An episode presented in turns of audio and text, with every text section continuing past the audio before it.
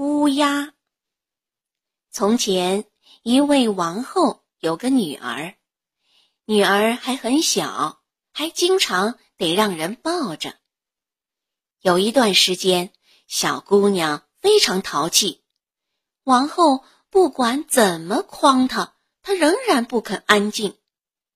王后实在不耐烦了，碰巧当时正有一群乌鸦围着王宫。飞来飞去，他便打开窗户说：“我真恨不得你变成一只乌鸦飞走，让我清静清静哦。”话刚出口，孩子果真变成了一只乌鸦，离开了母亲怀抱，飞出窗外去了。他一飞，飞到了一片黑沉沉的森林里，在里面待了很长很长时间。叫父母亲听不见他的一点点的音讯。后来，一个男子从森林中经过，听见有乌鸦叫，便循着叫声走去，走到了乌鸦跟前。变成了乌鸦的女孩开口说：“我原本是位公主，只因受了诅咒，可是你能够救我。”我应该怎么办呢？继续走向森林深处，你会发现一幢小屋，屋里坐着个老太婆，她将给你吃的喝的，可你什么都不能收。你要吃了喝了什么，马上就会睡着，这样也就没法子救我了。在小屋后边的园子里有个大土堆，你得站在上面等我，一连三天。我每天中午都要乘着车来。第一天拉车的是四匹白马，第二天是四匹红马，到最后那天是四匹黑马。可是呢，你要不是醒着，而是在睡觉，我也没救了。那男子保证一切按他的要求办，可乌鸦说：“唉。”我知道你救不了我，你会吃老太婆给你的东西。那男子再次保证，不管是吃的还是喝的，都肯定一点儿也不碰。谁料他走进那所小屋，老婆子迎上来对他说：“可怜的人呐，瞧你疲乏成了什么样子，来歇口气儿，吃点儿喝点儿吧。”不，我不想吃，也不想喝。老婆子不肯放过他，又说：“你要是不肯吃，那就从这只杯子里喝上一口，一口不算啥呀。”男子被说的动了心，喝了。下午快两点时，他走进园子，爬上土堆，等着乌鸦到来。可刚一站在上面，他突然觉得挺疲倦，忍不住想躺一躺，只是下决心不睡着就是了。谁知道呀？他刚一伸开四肢，眼皮儿马上自动合拢了，他睡着了，而且睡得沉的，世界上没什么能把他惊醒。两点整。乌鸦驾着四匹白马拉的车驶来，他在途中已经难过极了，说道：“我知道他会睡觉的呀。”他驶进了园子，他可不是躺在土堆上睡着了吗？乌鸦下了车，走上去摇他，喊他，他就是不醒。第二天中午，老婆子又给他送来饮食。他起初不肯要，可老婆子不让他安宁，对他说呀劝呐，直到他终于又喝了一口酒。快两点，他走进园子，爬上土堆，等着乌鸦到来。谁想突然又困得要命，双腿已站立不稳，没办法，只得躺到地上，一会儿。便陷入了沉沉的睡梦。乌鸦驾着四匹棕红色的马驶来，途中已非常伤心。我知道，他睡着了。乌鸦爬上土堆，见他真的睡在那儿，怎么叫也叫不醒。第三天，老婆子说：“这是怎么了？你不吃也不喝，想死是不是？”他回答。我不想吃喝，也不能吃喝。可老婆子却把一碗菜和一杯酒摆在他面前，等香味儿送进了他的鼻孔里，他就禁不住诱惑，又喝了大大的一口。时辰到了，他走进园子，登上土堆，等着乌鸦公主。比起前两天来，他现在。更加疲倦，往地上一倒，就睡得像块石头。两点整，乌鸦驾着四匹黑马来了，连马车和一切的配件也全是黑的。他在途中已伤心的要命。我知道他一睡着，不能救我了呀。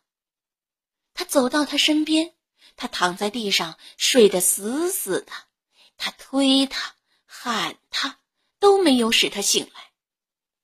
这时，他在他身边放了一个面包、一块肉和一瓶酒。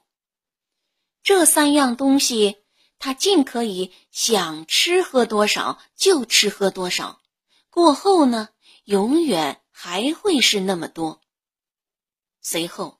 他从自己手上撸下了一枚金戒指，把它戴在了男人的指头上。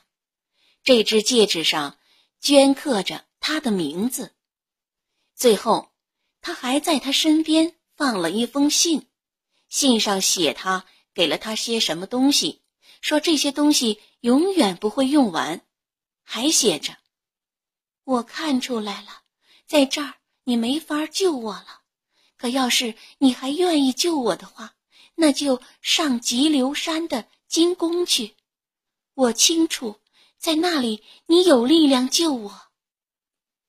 所有东西都放好了，乌鸦公主便坐上马车，到急流山的金宫去了。那男子醒来，见自己又睡了一觉，打心眼儿里感到难过，说道。肯定他已经驾车来过了，我没能搭救他。随后摆在旁边的那些东西被他看见了，他读了信上写的，知道是怎么回事，他立刻从地上爬起来，准备动身去金宫，但却不知道金宫在哪里。他在世界上到处流浪，很久以后。走进了一座幽暗的森林，在林中一直走了十四天，还走不出去。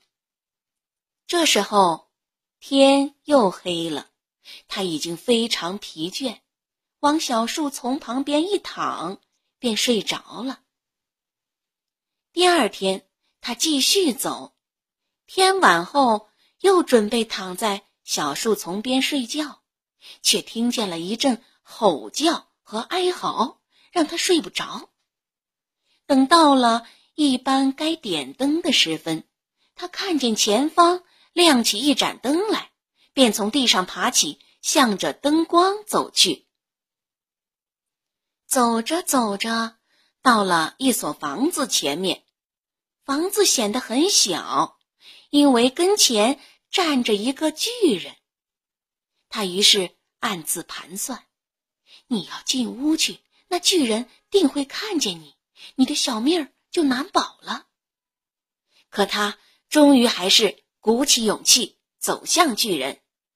巨人一见他就说：“你来的正好，我很久没吃一点东西喽，马上拿你当晚饭吞下肚去。”哦，最好别这样，他回答：“我可不高兴让谁吞进肚子。”你要吃东西，我有的是，一定让你吃个饱。如果这是真的，那你就没事儿。我只是因为完全没有别的什么吃，才打算吃你。他俩于是走进屋，坐到桌边。他拿出了面包、肉和酒，他们不管怎么吃，仍然不见少。这倒挺合我的意呀！巨人边说边尽情的吃喝。吃完后，他问巨人：“你可以告诉我急流山的金宫在哪儿吗？”“让我查查我的地图吧。”哦，所有的城市、村庄和房屋全在上面找得着。他取来放在房里的地图，寻找急流山的金宫，图上却没有。不要紧，我在柜子里还有几张更大的，咱们可以再找一找。谁知仍旧白费劲儿。那男子想走，巨人却请求他再住几天，等巨人的哥哥出去弄了粮食回来再走。